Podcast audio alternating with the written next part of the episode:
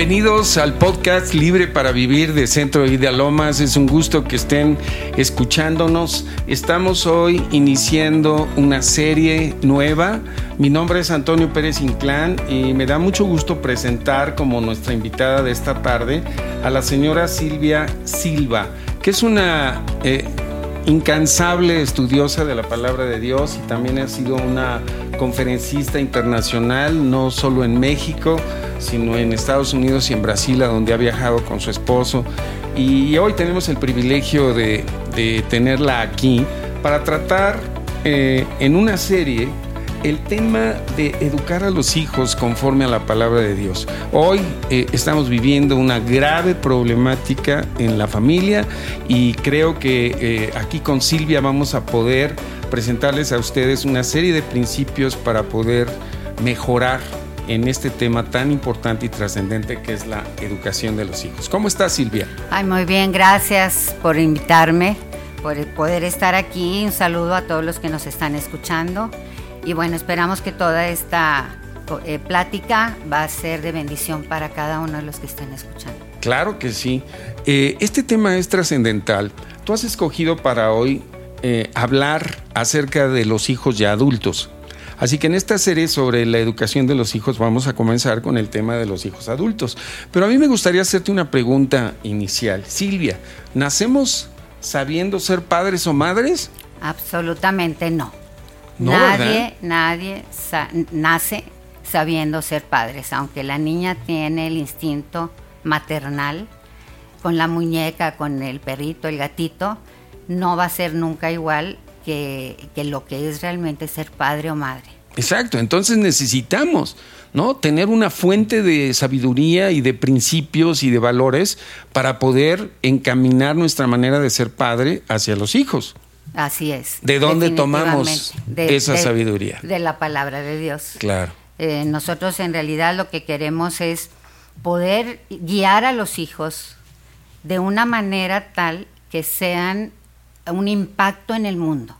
Claro. Que no sean personas que van a hacer daño, que no sean personas que nada más pasen desapercibidas, sino que sea gente que viene a marcar el, tiempo y la etapa en lo que ellos van a estar viviendo. Claro. Ahora, la expectativa de los padres es eh, criar hijos que sean hombres y mujeres de bien, ¿no? Así es. Yo no creo que exista un padre o una madre que quiera que su hijo sea un ladrón, sea un malviviente, o sea alguien que, que traiga daño a la sociedad. Así es, aunque bueno, después vamos a hablar del tipo de padres, ¿verdad? Que también hay diferentes tipos de padres, en el que, como dices tú, lo más normal es que tú quieres que tu hijo sea bueno, pero hay uno que quiere que su hijo también sea secuestrador. O sea, vamos a ver diferentes tipos de padres también más adelante. Claro. Oye, ¿por qué no nos hablas de las bondades de los hijos e hijas y de los desafíos que tenemos con ellos? Me gustó mucho la manera en que me lo platicaste. Sí, mira, esto fue algo que puso el Señor en mi corazón desde hace muchos años y siempre pensé que cada hijo es una esperanza y una realidad es al mismo tiempo la alegría del hogar y un motivo frecuente de aflicción. Es cierto. Que nos hace sentir a veces orgullosos y otros avergonzados. Uno que nos ha hecho reír a carcajadas y llorar desconsoladamente. Un hijo es un ser que nos hace sentir tiernos y dulces, pero otras veces inmensamente enojados. Un hijo es un privilegio que conlleva una gran responsabilidad. Es cierto. A veces son un dolor de cabeza, pero ¿qué haríamos sin ellos? No, sí es cierto, qué bárbaro. Los amamos. Los amamos, sean como sean, ¿verdad? Porque así nos ama Dios. Eh, eh, así que podemos concluir que los hijos son una bendición de Dios. Son una bendición. Y fíjate que en el Salmo 127, versos del 3 al 5, dice así, He aquí herencia del Señor son los hijos cosa de estima el fruto del vientre. Como saetas en manos del valiente, así son los hijos sabidos en la juventud. Bienaventurado el hombre o la mujer, como decíamos, que llenó su aljaba de ellos. No serán avergonzados cuando hablare con los enemigos en la puerta. Qué maravillosa palabra y qué, grandes promesas nos da Dios. Claro que sí, de ahí nos podemos tomar y saber, Señor, son herencia tuya y yo por fe creo que tú tienes todo el control sobre la vida de mis hijos. ¿Por qué no hacemos en este momento eh, eh, con nuestra audiencia una reflexión y una entrega si el Señor nos dio a nuestros hijos, yo creo que lo lógico es entregárselos a Él. Así es. ¿Por qué no tomamos un momento, amigos, amigas que tienen hijos? Piensa en cada uno de tus hijos y, y démosle gracias a Dios por habernoslos dado. Gracias, Padre, porque los hijos son herencia tuya, vienen de ti, son eh, de gran estima para ti. Señor, hoy, hoy, así como tú nos los diste, hoy te los entregamos, que solamente sean tuyos. Te los entregamos, Señor Jesús haz de ellos lo que tú te has propuesto, los planes que tú tienes para ellos, porque tu palabra dice que es bienaventurado el hombre o la mujer que llenó su aljaba de hijos y que no será avergonzado cuando hablare con los enemigos en la puerta. Señor, te damos gracias por nuestros hijos, te los entregamos, los ponemos en tus manos y te pedimos que, podamos comprender tus principios para guiarlos en tus caminos. Gracias. bueno, hay, eh, tú defines cuatro etapas, ¿no? En la vida de toda persona. Pues ni la niñez, la adolescencia, la adultez y la vejez. Y hoy precisamente queríamos enfocarnos en la adultez, o sea, los jóvenes adultos. Jóvenes adultos o sea, entre 20 y 30 años. Entre 20 y 30, pero ahora con los millennials ya no sabemos hasta qué hasta hasta qué edad nos podemos ir. Eh, es cierto. Porque ya no se quieren casar jóvenes, porque ya eh, ellos desde que se gradúan en muchas cosas tienen ya la idea de que tienen derecho a vivir en esa casa o tienen derecho a que los pongan de directores en las empresas ya el millennial viene con otras ideas diferentes. No estoy hablando en general, no todos. Sí, sí, sí. ¿Podrías platicarnos un poco de la problemática en la sociedad actual en la relación de padres e hijos? Pues sí, mira, ahorita, por ejemplo, nosotros hemos visto, habiendo vivido en Estados Unidos, cómo los hijos cuando salen de, high school, de, que es la preparatoria de nosotros, los papás ya están contando que se van de la casa. Cuando ellos ya están, el sí o sí, de aquí te vas. O sea, es parte de la cultura americana. Porque ellos saben que su obligación es de, bebés hasta la edad de la, ah, de la preparatoria. Se puede decir 17, 18 años. Sí. Entonces ya le dicen, bueno, mijito, mira, te hicimos ahorros, tenlos y ve a estudiar lo que quieras, pero y, te vas a tu departamento o si vas a vivir, y esto me consta, si vas a vivir con nosotros, nos vas a pagar renta. Ah, sí. Sí. De ese, de, en Brasil también es de que ya se gradúan y de preparatoria y ya se van, hacen sus cosas. Esta es la generalidad. En Argentina, que también estuvimos viviendo ahí, también. Se van ya las, ¿ves? Jovencitas de 14, 15 años que están entrando en prepa, pero ya se están poniendo de acuerdo para vivir juntas al salir de la preparatoria porque saben que de su casa tendrán que salir. Qué interesante. Vamos a una pausa y regresamos en Libre para Vivir en el siguiente segmento. Gracias, Silvia. Mándanos tus mensajes, comentarios y peticiones de oración a libreparaVivir@centrodevidalomas.org. Regresamos aquí al podcast de Libre para Vivir. Estamos con la señora Silvia Silva hablando de un tema extremadamente importante, que es la educación eh, o la situación de los hijos adultos que siguen viviendo en la casa de los padres. Y Silvia nos estaba hablando de sus experiencias en varios países y de cómo las culturas tienen sus formas, ¿verdad? Así es, sí. Lo que decíamos era como en Estados Unidos, Brasil y en Argentina tienen la costumbre eh, de, que se van de la casa ya terminando el preparatorio, empiezan su universidad, y, pero vamos a ver una diferencia con México. Yo soy de Monterrey, así que ahí está todavía más fuerte. En Monterrey somos familias centrípetas. Ya ves que como una lavadora que dice se centrifuga porque, porque avienta para afuera, en, somos familias centrípetas, que siempre estamos hacia adentro. Como muéganos. Sí. Que ahí es estar pegados todo el tiempo. Exacto, les cuesta a los padres trabajo desprenderse de los hijos, sí, Les cuesta mucho. Y también a los hijos les cuesta desprenderse de los padres. Y la, una de las cosas es de que pues están viviendo en la casa, una casa donde tengo una habitación limpia, donde tengo auto con seguro, donde me lavan la ropa, donde me dan de comer. Yo estoy estudiando, mi papi está pagando la, la colegiatura de la universidad donde esté.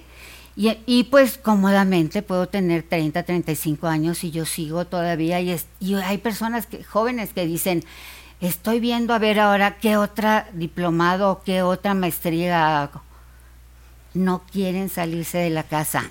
porque ahí tienen todo. Profesión estudiante. Sí, y en muchos que ya están trabajando, siguen viviendo en casa de los padres. Exacto.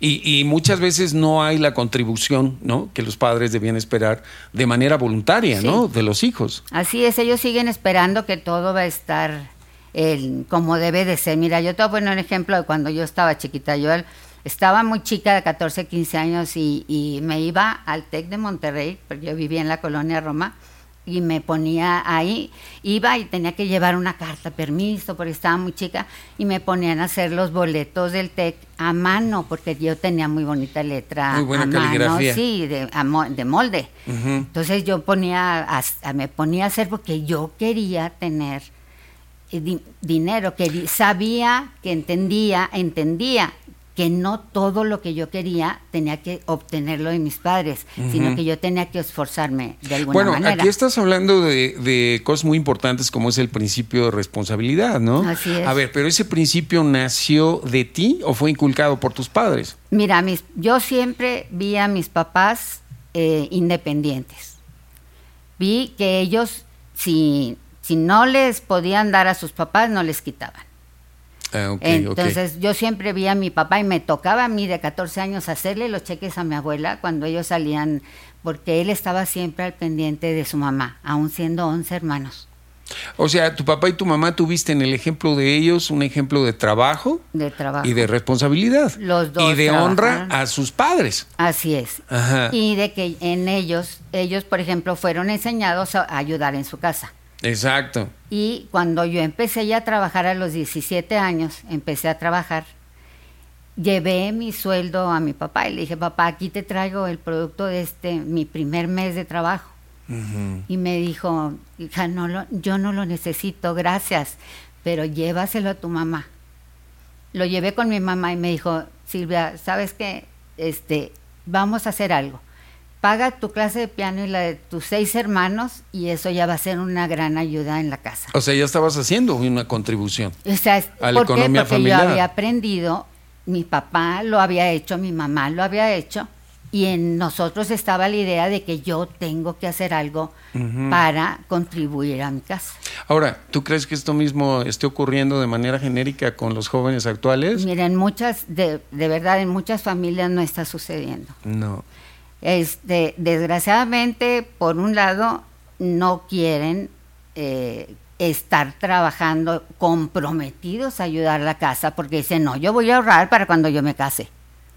¿Cómo le voy a dar a, mi papá mi sueldo? Si yo tengo que ahorrar para cuando yo me sea, case. tienen un comportamiento egoísta o aún hasta convenenciero. Sí. ¿No? Eh, eh, yo creo que eso es algo muy importante que los padres reflexionen respecto de cada uno de sus hijos, ¿no? O sea, cómo está el corazón de ellos respecto a la situación de su casa, porque tú estás hablando quizá de un segmento de la población en donde los padres pues, son prósperos, pagan escuelas privadas, no tienen ningún problema en su economía, pero hay muchos padres que son clase media o hay muchos padres que verdaderamente están sufriendo para poder pagar las escuelas de sus hijos o, pagar el propio transporte o el mantenimiento, ¿no es así? Así es. Y una de las cosas también que son importantes es que entendamos que cuando el hijo puede captar la situación familiar que están viviendo, va a cortarle el césped al vecino, le cuida el, bebé a la vecina. O sea, empieza a hacer cosas. Sí, nosotros hacíamos obras de teatro en, la cochera de mi casa para que invitamos a todos los vecinos y ganábamos dinero. Y estabas hablando de, de 12, 13 años para abajo, porque yo soy de las mayores. Digamos que sintetizando con lo que nos has venido hablando, eh, ¿es correcto que el joven, cuando ya es adulto, y digamos que la sociedad pone los 18 años como la etapa ya de, ser un adulto, debe conllevar una responsabilidad hacia los padres y, un sentido de buscar su independencia económica. Así es. lo mejor sería que ellos consigan un trabajo. Yo he visto muchos ejemplos que trabajan de día y estudian de noche. Exacto. Porque entienden la necesidad de los padres y hasta con el dinero del trabajo se pagan sus propios estudios y ayudan a la economía familiar. Entonces, la cosa es que no todos los hijos están entendiendo. es más, hay unos convenencieros, ¿no? Sí. Que ni siquiera se llevan bien con los padres. Sí, ahí está, que no, no se llevan bien con ellos y que dicen, oye, pues no soporto vivir con mis padres, pero no puedo vivir sin su dinero. Sí, ¿verdad? Qué ¿verdad? O lo que es lo mismo, odio a mis padres, pero amo su dinero. Híjole, eso, sí hace doler el corazón de los padres, ¿no? Sí. O sea, por más eh, bueno que seas como padre o como madre, pues sí te afecta saber que, que lo único que le importa al hijo es el dinero y la provisión que les dan los padres. Así es. Y hay una desconexión total de los corazones, ¿no? Sí, totalmente. Y, la cosa también aquí es de que necesitamos saber qué tipo de padres somos nosotros. Porque si yo, si yo soy un padre permisivo, que todo lo, todo, no me importa, déjalo, yo soy su papá y yo lo voy a mantener. Hay padres que no dejan trabajar a sus hijas. Mm. Y sabes que las están haciendo inútiles, están haciendo que se queden caducas porque no se están actualizando. Si se casan con un millennial que quiere que cada quien pague sus sus, eh, gastos, no va a saber hacer nada la niña. ¿Qué va a hacer el aseo? Oye, esto se está poniendo muy interesante. Eh, vamos a regresar en el siguiente segmento para preguntarle a Silvia qué hacer con ellos, cómo tratarlos, cómo se les debe exigir, eh, dónde está el equilibrio ¿no? En, la autoridad y en los límites ¿no? que debemos esperar de, hijos ya adultos. Regresamos. ¿Quieres crecer, aprender, ser acompañado o ser discipulado? ¿Necesitas atención personal? Te invitamos a formar parte de alguna de las casas de vida que tenemos en la Ciudad de México. Para mayor información, entra a nuestro sitio web centrodevidalomas.org. Regresamos aquí al podcast Libre para Vivir. Estamos tratando un tema interesantísimo. Aquí la señora Silvia Silva nos ha estado hablando de, cómo, eh, qué hacer con la problemática hoy que tienen los padres con los hijos adultos que siguen viviendo en la casa, pero que ya son adultos. Entonces, Silvia, yo quisiera preguntarte qué hacer, ¿no? ¿Cómo tratar a estos hijos adultos? ¿Hasta dónde se les debe o se les puede exigir en función de límites y de reglas? ¿Cómo podemos pues, hacerle? Aquí los principios de autoridad, como el Señor nos lo dice en Hebreos 12:6, el Señor al que ama disciplina. Entonces tenemos que aprender nosotros al ser padres que tenemos que amar, pero tenemos que disciplinar. Y, ahorita les voy a hablar de cuatro tipos diferentes de padres para que quien nos esté escuchando pueda identificarse, pueda decir, ay, mira, yo soy este tipo, yo soy este otro tipo, me, esto es lo que me está faltando, y pueda empezar a hacer algo ya. Para corregir, para, restaurar, para... A ver, aquí nada más para que le quede bien claro a nuestra audiencia, creo que esto que acabas de decir eh, es fundamental. Hay dos cosas que Dios hace con sus hijos. Los ama y los disciplina.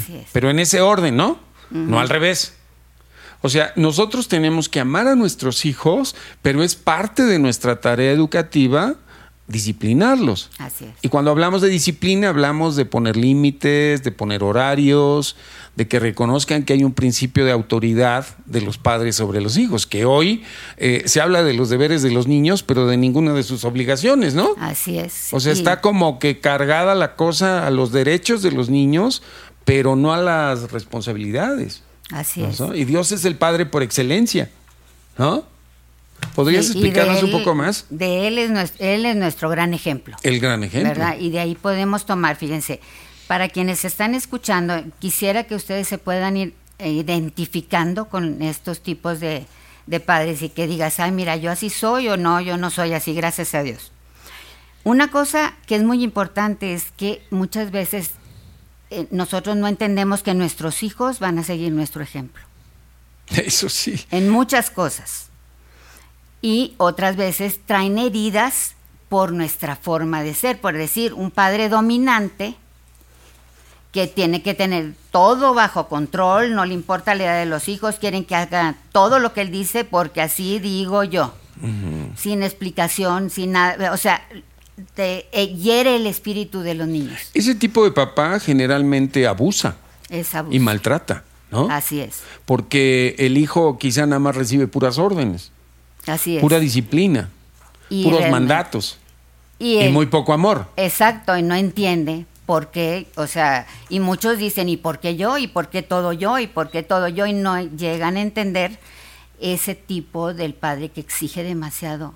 Tienes que ser perfecto, tienes que ser el- el- lo que yo te diga y aquí te quedas parado. Y eh, acabo de leer la biografía de Beethoven y yo no sabía que a pesar de que era un niño que tenía problemas desde chiquito, su papá era su mentor musical.